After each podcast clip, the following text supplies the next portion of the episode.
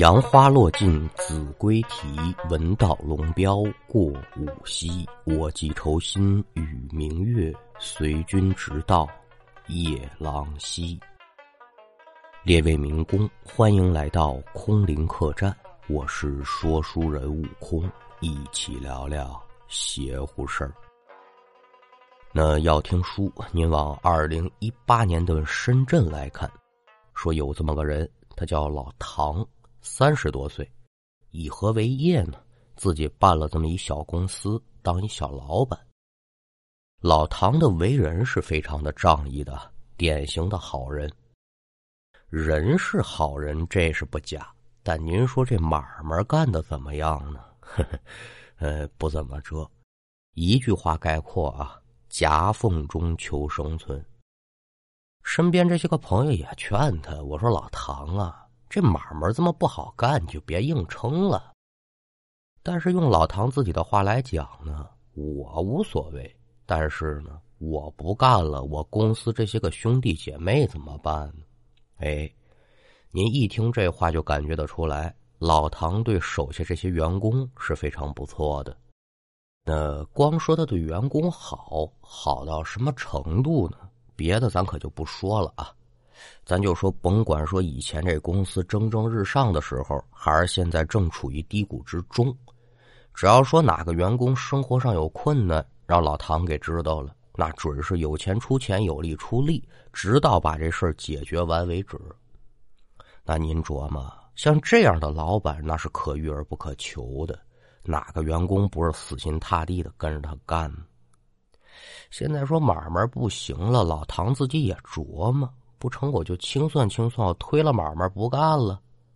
说我赔点钱不要紧，现在兄弟们跟着我，连基本的工资都拿不着，这这不像话呀。他是这样想，但手底下这些人可不这么认为。咱做人不能忘恩负义，大哥，咱有福同享，有难得同当。苦心经营下来的产业，咱说扔就扔了，不行。咬着牙，咱哥几个一直朝前走。您看看啊，一个团队，只是说有这种精神，那就是能办大事的。话已然说到这份儿上了，老唐怎么办呢？自然是抖擞精神，努力改变现状呗。从过去那守株待兔啊，也就改成了主动出击了，天南海北的跑业务拉客户啊。但尽管说如此，这公司的业绩还是不温不火。那咱放下这个就不提了，单说这老唐啊，他这出行工具，原来呢有辆车，但是为了补这公司的亏空呢，一年前也给卖了。现在这出远门基本上就是坐客车，再不成呢就是火车。那这天开会的时候呢，手底下有人可就说了：“大哥呀。”不成，您再买辆车吧。咱可不是说为了面子啊。您说，万一碰上个要紧的客户，咱再买不着合适的班次，这不瞎耽误功夫吗？咱有辆车，哎，一脚油门，那说走就走。老唐一琢磨，嗯，对，你说这在理。但是咱再买辆新车，哪有那么些个钱呢？反正就是个代步工具，买个二手的吧。既然说有这打算了，那咱叔不要麻烦，不就是买车吗？找了这么几天，还真就找到这么一辆合适的。至于说是什么牌子呢，咱也就别说了。为什么呢？因为我说哪个牌子，您老几位啊跟他开同品牌的，你也不乐意。总而言之，根据车况，这车的二手回收价格在四万块钱左右。但这车主呢，标价是真便宜，两万出头。把车主找来一问，来人可就说了：“嘿，这车呀，它不是我的，我帮朋友卖。为什么卖这么便宜呢？因为车主现在遇上点急事，他着急用钱。我也不想因为这个讨价还价，再再浪费时间，我就直接开最低价，赔钱我认了。”老唐呢也算是过来人了，卖抄家货也是有这经历的，得说是深有体会。一瞧两万多块钱，这价格是真合适，可也没往别地方想，该交钱交钱，该过户过户，这车就算是买下来了。那咱简短接说。两天之后，老唐呢要去南昌谈这么一笔业务，因为是傍晚出发呀，所以避免不了就得开夜车。行至半夜，眼瞅着服务区快到了呀，这老唐就琢磨着到服务区呢，我稍微眯一会儿。因为要观察这后方有无车辆，所以老唐本能的就拨动了这个转向灯，扭脸呢，他就瞧这后视镜。可是，也就在眼睛瞥过车内后视镜的时候，这老唐的心就忽悠一下，好悬没一脚刹车，把这车定在原地。那您就得问了，这怎么回事啊？嘿，可了不得了！就往后视镜一瞥之下，老唐竟然瞧见了一张人脸。因为是一瞬之间，老唐可也没看清楚是男是女。好在说呢，现在自己这车已然进了服务区这匝道了，车速相当的慢。所以看到后视镜这人脸，老唐是猛然回头朝后瞧，一看之下，哎呦喂，吓死我了！长出一口气。原来啊，在这后座上方呢，摆着两个抱枕，属于那种创意抱枕吧。就一个印着他媳妇儿的头像照片，二一个呢是孩子的照片。以前那车上就放这俩抱枕。现在又买车了，自然把这抱枕重新放回来。所以老唐心想呢，刚才看后视镜的时候，肯定是抱枕上这照片一时间我没反应过来罢了。既然说是虚惊一场，那就没什么值得怕的了。这边把车开进停车场，老唐是怎么去厕所，还是怎么怎么着的，咱就可就不提了。单说他返回车上之后。这边插上钥匙，刚要打火，哎，老唐就感觉这车里的温度是骤然一降。前一秒呢还在火炉旁边呢，下一秒就如坠冰窟之中，冻得他是浑身发抖。就这么一个愣神的功夫，眼前这一幕可把老唐吓得不轻了。透过前挡风玻璃，他朝外看。只见车外此刻是漆黑一片，别说远处的建筑了啊，就连说停车场里这汽车一辆都没有了。回过神来的老唐心里第一个念头就是：这这怎么回事啊？得了吧，我也不管怎么回事了，我赶紧下车吧。赶等拿手开车门的时候，发现坏了，这车门打不开。也就在老唐想拼命的打开车门之时，就听“砰”的一声巨响，可了不得了。抬头再一瞧啊，自己这前挡风玻璃上正趴着一个满身血污的中年男子。这男人太吓人了，血肉模糊的一张脸，一对充满红血丝的眼球，正死死的盯着自己看，双手上全是血啊！他就在这挡风玻璃上来回的划了，一时之间，整个挡风玻璃很快就被这鲜血给覆盖了。这一幕把老唐看的可得说是魂飞魄散呢，这这什么玩意儿啊？他越是想弃车逃跑，这车门他就越打不开。心急之下，老唐是无计奈何，一个侧身就想用脚呢把这副驾的玻璃给踹碎了，我打这爬出去。可是，人还没侧过来呢，挡风玻璃上这男人可就不见了。那玻璃上那血自然也就消失了。还没等老唐来得及多看一眼的功夫，只听得身背后传来一男子声音：“疼啊！哎呀，真的疼死我了！”一听这动静，老唐这血都凉了。我要倒霉！果不其然，车内温度是骤降。刚才车外头那男的，现在已然坐在后座之上了。慢慢的呢，把他这张血肉模糊的脸，可就往老唐身边贴。老唐此时就感觉自己这鼻腔当中充斥的都是令人作呕的血腥味和那腐臭味啊！那您说现在的老唐应该作何表现呢？扭过身来跟这男人打招呼：“哎喂，兄弟，您来了，上哪儿啊？南市上，那咱十五块钱不打表。你看他做得到吗？他做不到啊！得了吧，我已然吓成这样了，我干脆俩眼一闭，我晕过去算了吧。他就晕了。赶等老唐再醒过来的时候呢，这人就已然在服务区的医务室了。见人醒了，医生肯定就得问呢：“同志，你这怎么个情况啊？”老唐自然得是实话实说呀，我不知道我是见了鬼了还是出现幻觉了，反正怎么来怎么去，就给学了一遍。一问说：“我怎么在医务室的呢？”那医生就给他说呗：“说刚才有一名保安在这停车场上巡逻，就听见有这汽车的鸣笛声一直不断，循着声音找过去，就发现这老唐趴在方向盘上，人事不省了。”这才把人呢送到了医务室，把事情说明白之后，医生又问说：“你这现在的感觉怎么样啊？你是继续走啊，还是在我们这服务区休息一晚上呢？”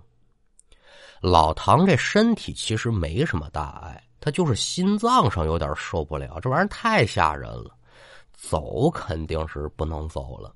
今晚上啊，我就在这住了，有嘛事明天白天再说吧。这边谢过了医生，老唐离开了医务室，可也没着急办理住宿啊，就找刚才那保安，毕竟人家救了自己一命啊，理应感谢。这保安呢，五十来岁，人特和善，也特别健谈。一听老唐要感谢呢，连连摆手：“哎呀，用不着，用不着，这不就顺手的事儿吗？更何况这是我职责范围之内啊。不过说兄弟。”你这怎么突然在车里晕过去了呢？是不是疲劳驾驶了？这可太危险了！不不不不不不，不是您说的那样的啊！老唐这边赶着解释呢，就拿出烟给这保安点上，把自己刚才这恐怖遭遇呢就给学了一遍。保安听罢之后，可也没有特别震惊的表情，就回了一句说：“你这车，反正……”我说话直啊，你别过意，啊，您说是不是出过人命啊？老唐听闻此言，是急忙摆手啊，不不不，没有没有，决决然的没有。我这车才买了还不到一周了，哦，二手的吧？啊，对。那买车的时候，这原车主就没跟你说点别的什么吗？没有，他就说他急用钱，反正低价让给我了啊，那倒也正常。我呀，劝你回去问问吧。你这车保不齐呀，它是个凶车呀。那老话都说了，当局者迷，旁观者清。老唐心头这么一琢磨，当时买车的时候确实是光看中这价格了，其他的事我也没多考虑。现在这保安大哥这么一提醒，看来我得找他好好了解一下了。这车要真出过人命，我还就不能再开了。那打定了主意，是一夜无话。次日清晨，老唐驱车赶回公司。毕竟说你再凶的车，你也就敢晚上出来闹事儿，白天他还算是踏实。回到公司之后，老唐是立马安排人就去交警队呢调查这车子有没有案底，自己呢就改成火车去南昌了。他到南昌的当天晚上，负责调查车子的人可就来电话了。大哥，可了不得了，这车还真有点毛病啊！什么毛病？这两个月前撞死过一个人。闻听此言，老唐得说是血往上撞啊！啊，好，好，好啊！做生意咱们讲究个坦诚相待，你藏着掖着，这算怎么回事啊？行行行，小子，你等我忙完的，咱简短结束。把南昌的各项事宜处理完毕之后，老唐返回了深圳，带着两个人，可就找到当初买车那人了。可也不是说为了打架啊，但也是为了防止对方耍无赖。这边把事情啪啪啪这么一说，对方倒也没耍赖，就把这事情原原本本可就给说了啊。这是不错，我这车出过事故，撞死过人，但我确实不知道这车变成凶车了。只是因为要给受害者家属赔偿，我为了筹钱，不得已，我才低价把这车卖出去。话虽如此，但口说无凭啊。老唐又让人带着去了车主家，了解这事情原委。事情还真像这人说的一样吗？老唐那么一了解，哎，错不了，就是这么回事两个月之前的一个晚上，这车主的母亲呢突发疾病，为了着急把这人送医院呢，这才酿下了这起车祸。车祸发生之后，车主并没有选择肇事逃逸啊，这是极为错误的做法，而是让同行的亲属呢把自己母亲送医院去了，自己就留在现场。是该打幺二零打幺二零，该报警的报警。那这起事故的判罚呢？自然是车主对受害者家属进行民事赔偿呗，自己就得承担相应的刑事责任。到了赔偿这一块的话，车主一家也没有说我拖着或者说我逃避，错了，那我就得敢做敢当，砸锅卖铁，我把钱赔上也就是了。另外一节呢，在委托这个车主卖车的时候啊，人这车主也特意嘱咐过了，兄弟啊，虽说咱着急用钱，但这昧良心的事咱可不能干。甭管说谁买车，清清楚楚、明明白白的把这事情给人说明白了。但这朋友啊，咱怎么说呢？他也不是说有什么坏心眼儿啊，就是助人心切呗。就担心说，这买车的人一听说这车撞死过人，那谁还买呀？就为了早点把这钱凑齐，这事儿他可就给摁下了。但他也确实是不知道这车已然变成凶车了。现在事情讲明白了，又一听老唐竟然是有了如此这般的遭遇，如何道歉自不必表。说得了吧，兄弟，既然这车这样呢，你把这车再卖给我。我为了表示我的诚意呢，我再给你添上五千，行不行？老唐一琢磨，哦哦，这家是这么个情况，那你现在也够难的了，你就甭三千五千的了，你敢做敢当就是个爷们儿啊！说这车呢，两万多块钱，说多不多，说少也不少，但是大哥您千万别多想，我呀不是为了退车来的。我就是想把这事儿闹明白了。说着话，老唐又打自己这包里呢，又拿出这么一沓钱。具体说有多少呢？他自个儿也不知道，反正几千块钱是有的。得了吧，我现在这生意上呢也有难处，这些个钱呢，你们先拿着，不为别的哈，把事情先解决了，无多有少，您呢？把这事儿先渡过去。哎呦呦呦呦，这这这钱我们可不能要。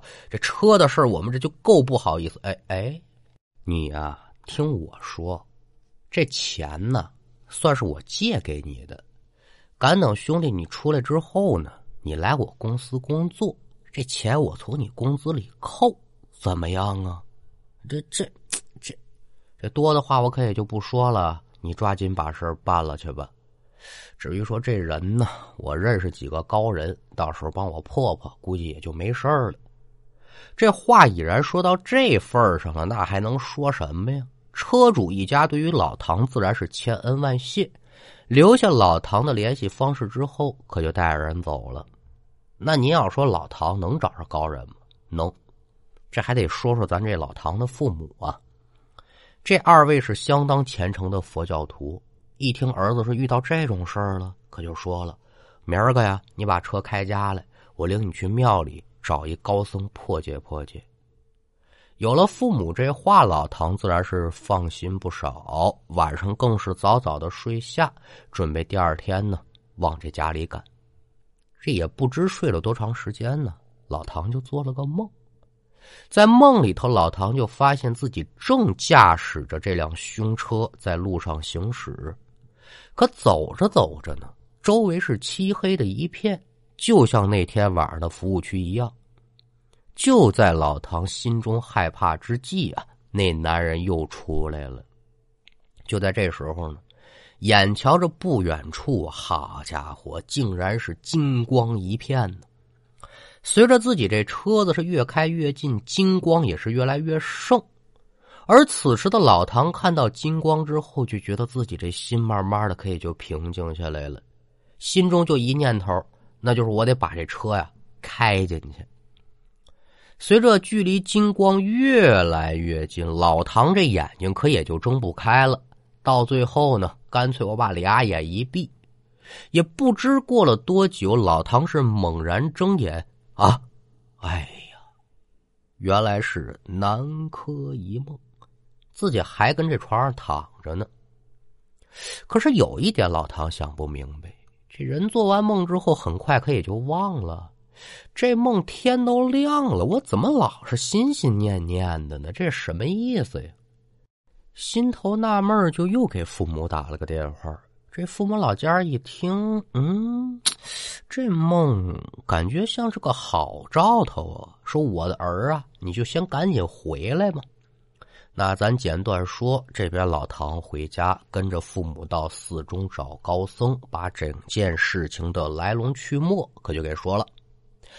高僧听罢之后，是一丝海下长然，哈哈哈哈哈！经此一事啊，你这车子已无大碍，日后你就放心的驾驶吧。不但如此，你这运势也会因此发生改变。日后虽然不能说是富贵双全吧，但至少呢，施主你占了个富字最后啊，送你一句话。但行好事是莫问前程，与人方便，与己方便。那这书给您说到这儿，您列位可以就咂摸出滋味了。至于说老唐日后真的会像高僧口中所说的那样吗？您还真别说，也就打这儿说，这老唐是接二连三的接到大买卖嗯，咱谈不到说日进斗金呐。因为这对于小型创业者而言，是完全的一句吉祥话，一斗就是十升啊，十升黄金折合成现在的人民币就是五千七百万呢。这要不是说超大型的企业，是真不敢想这数目字儿啊。但是说呢，一天有个三五万的进项也是不错的。照这个趋势发展下去，立足于同行业前排的位置，那也是指日可待。老唐还有老唐手下的兄弟们，对公司的发展又充满了希望。那书说至此，咱们今天这一段故事也就告一段落。